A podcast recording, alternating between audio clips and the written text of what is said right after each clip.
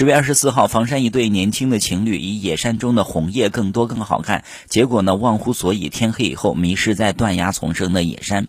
接到任务后，房山蓝天救援队立即组织二十七名队员，配合周口店派出所和城关消防救援站前往事发地。经过艰难跋涉，二十四号二十三时许，蓝天队员找到两名被困人员，两人年纪看起来不大，不超过三十岁。蓝天队员立刻给他们披上保温毯，并为他们补充饮食。经过短暂的休整，救援人员开始护送两名被困者下山。